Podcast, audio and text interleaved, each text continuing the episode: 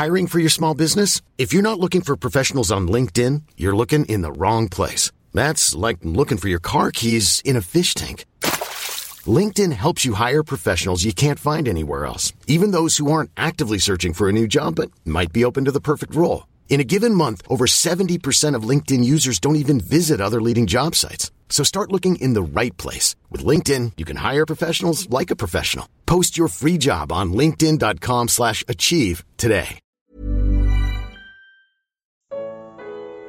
Posso pedir o que quiser? Evangelho de João.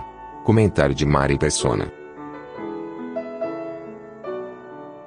Neste capítulo 14 do Evangelho de João, Jesus promete: E tudo quanto pedirdes em meu nome, eu o farei, para que o Pai seja glorificado no Filho.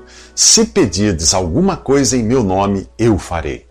Depois de ler esta passagem, você irá pensar que o cristão pode até pedir o carro do ano, e Deus lhe dará. Hum, não é bem assim. Deus responde a todas as orações feitas em nome de Jesus. Mas, para muitas delas, a resposta de Deus é não. Orar em nome de Jesus não é usar o seu nome como se fosse uma palavra mágica que abre portas, como aquele abra-cadabra de Aladim, ou o Shazam do Capitão Marvel, ou quem sabe o Eu Tenho a Força do He-Man.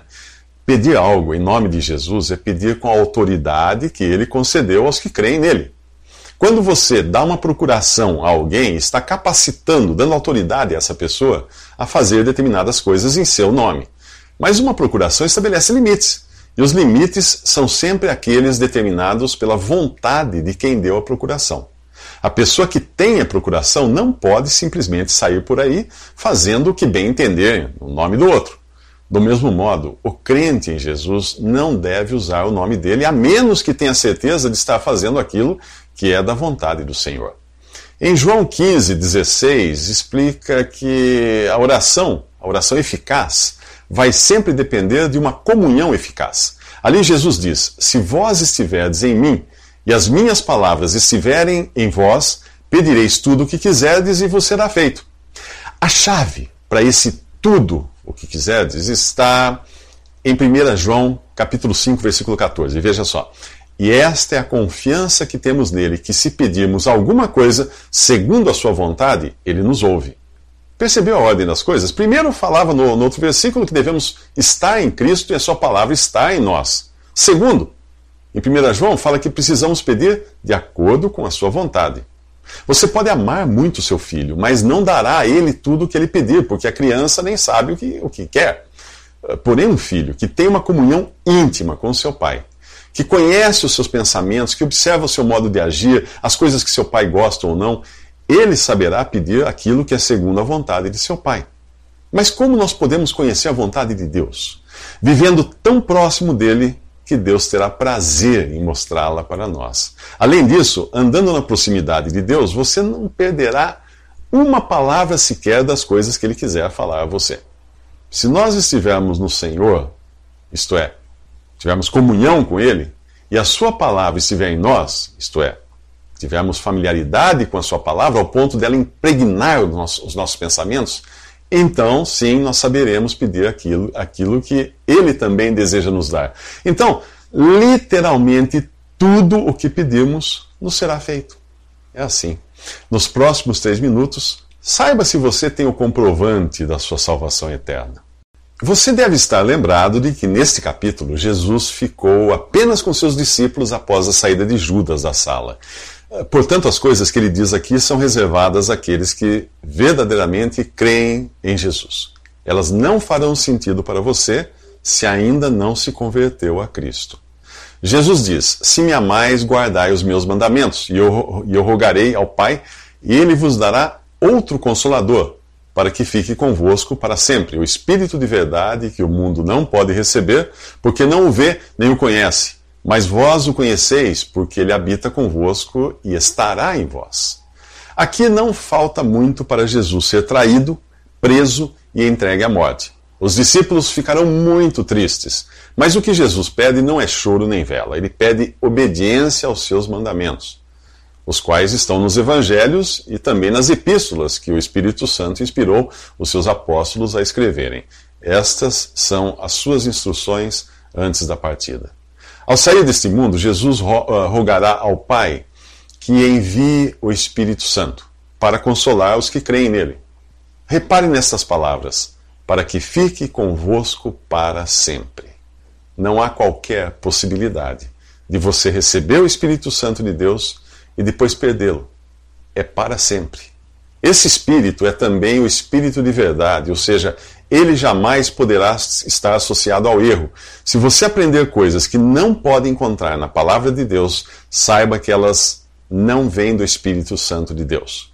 O mundo não pode receber esse Espírito, porque é um privilégio apenas dos verdadeiros crentes em Jesus. Assim como acontecia com os discípulos no momento em que Jesus falava essas palavras, e também com os crentes que viveram no período anterior à igreja, o Espírito Santo habitava com eles mas ainda não estava neles. A vinda do Espírito Santo para habitar nos crentes individualmente e na igreja coletivamente é vista somente no capítulo 2 do livro de Atos, quando foi formada a igreja, que é o corpo de Cristo. Mas quando você recebe o Espírito Santo para habitar em você, e o que é preciso para isso acontecer? O apóstolo Paulo responde em Efésios capítulo 1, versículo 13 depois que ouvistes a palavra da verdade, o evangelho da vossa salvação, e tendo nele também crido, fostes selados com o Espírito Santo da promessa. A ordem é esta: você ouve o evangelho, crê nele e recebe o Espírito Santo. Não é, não é uma questão de sentir, é uma questão de crer.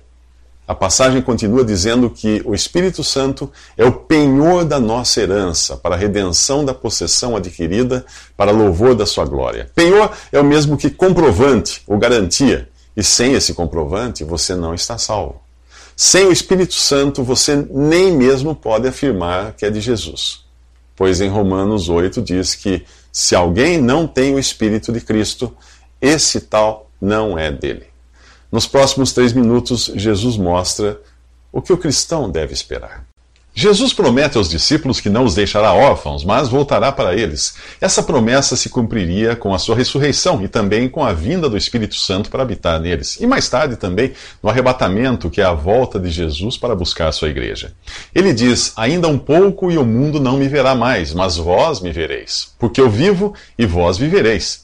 Em breve, os que o rejeitaram não seriam capazes de enxergá-lo. Nenhum incrédulo viu a Jesus depois de sepultado e ressuscitado, e nenhum incrédulo o verá quando os seus forem arrebatados nas nuvens a encontrar o Senhor nos ares. Depois ele vem com as nuvens, e todo o olho o verá, até os mesmos que o traspassaram. Mas aí os que morreram em seus pecados irão preferir não tê-lo visto eles receberão a condenação eterna no lago de fogo, que foi originalmente preparado para o diabo e seus anjos e não para o homem. Todo aquele que rejeita o Filho de Deus em vida para a salvação, dobrará os joelhos diante dele na morte para a condenação. Para aquele que crê em Jesus, ele assegura: porque eu vivo e vós vivereis. O crente contempla com os olhos da fé um Jesus vivo e glorioso, não um Jesus morto em um crucifixo a cruz foi o instrumento de condenação do Salvador. Para um cristão, curvar-se diante de uma réplica, réplica da, da, cruz é o mesmo que os amigos de Tiradentes venerarem uma forca, ou os, os súditos de Maria Antonieta uma guilhotina. Jesus não está na cruz. Porque ele vive, você também tem vida eterna ao crer nele. A segurança do crente está no fato de Jesus ter morrido e ressuscitado.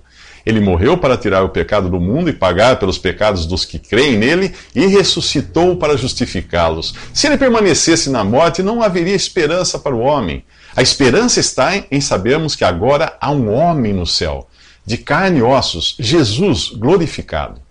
Jesus promete aos discípulos: Naquele dia conhecereis que estou em meu Pai, e vós em mim, e eu em vós Talvez isto seja uma referência à descida do Espírito Santo no dia de Pentecostes, quando foi formada a igreja e o Espírito veio habitar eh, nela e também em cada crente. A partir de então, todo aquele que crê em Jesus recebe o Espírito Santo e é acrescentado pelo Senhor à igreja, que é o seu corpo. Ninguém se faz membro dela de vontade própria, é o próprio Jesus quem acrescenta os membros ao seu corpo. Ao crer em Jesus, você passa a ser habitado pelo Espírito Santo, que lhe dá a capacidade de conhecer as coisas de Deus. Como membro da igreja, que é o corpo de Cristo, você fica ligado a Ele, que é a cabeça do corpo. E como Jesus está no Pai, a conexão que você tem com Deus é direta e garantida pela obra consumada de Jesus e pelo poder que há em seu nome. Jesus certamente ama você. Mas como saber se você realmente ama Jesus?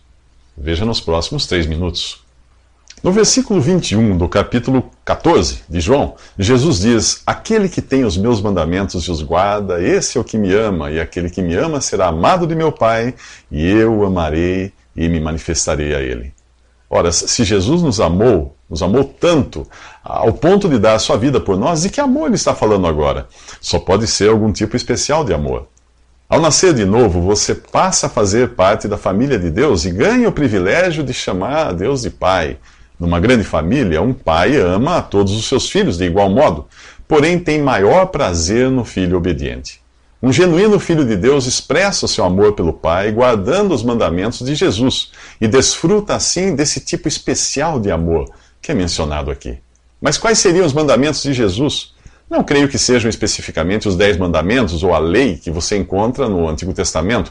O apóstolo Paulo, antes de se converter, tinha muito zelo pela lei, mas não nutria qualquer amor por Jesus ou seus discípulos. Ele até mandava matá-los. Portanto, guardar a lei não é exatamente a mesma coisa que guardar os mandamentos de Jesus. Nos quatro evangelhos há vários mandamentos de Jesus. Um, um exemplo? Eh, em Mateus diz: Resplandeça a vossa luz diante dos homens, não resistais ao mal, dá a quem te pedir, amai a vossos inimigos, sede vós perfeitos, como é perfeito o vosso Pai que está nos céus. Nas epístolas também há mandamentos de Jesus dados por intermédio dos apóstolos para cada crente individualmente e para a igreja coletivamente. Em Romanos 12 você encontra: Não sede conformados com este mundo, alegrai-vos na esperança, sede pacientes na tribulação, perseverai em oração. E quando o assunto são os mandamentos de Jesus para a igreja, o exemplo é o capítulo 14 de 1 Coríntios, que termina com o apóstolo Paulo dizendo: uh, Se alguém se considera profeta ou espiritual, reconheça que as coisas que vos escrevo são mandamentos do Senhor. Quando você se converte a Cristo, passa a ter um relacionamento com Ele que não é regido por uma lista de regras, mas por amor, respeito e imitação. Isso mesmo. Ao invés de perguntar o que eu posso e o que eu não posso fazer, sua pergunta deveria ser como o Senhor Jesus faria.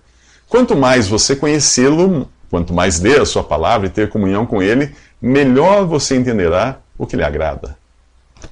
É por isso que Paulo exorta os que creem em Cristo a serem imitadores de Deus, como filhos amados, e a andar em amor como também Cristo vos amou e se entregou a si mesmo por nós em oferta e sacrifício a Deus em aroma suave. E o apóstolo João diz em uma das suas epístolas: aquele que diz estar nele também deve andar como ele andou. Nos próximos três minutos, o que acontece quando Deus vem morar em você?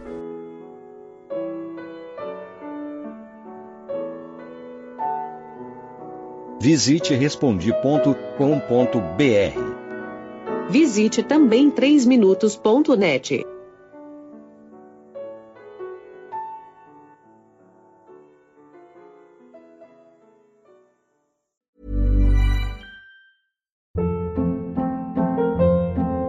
Hold up. What was that? Boring. No flavor. That was as bad as those leftovers you ate all week. Kiki Palmer here, and it's time to say hello to something fresh and guilt-free. Hello Fresh. Jazz up dinner with pecan-crusted chicken or garlic butter shrimp scampi. Now that's music to my mouth. Hello Fresh. Let's get this dinner party started. Discover all the delicious possibilities at hellofresh.com.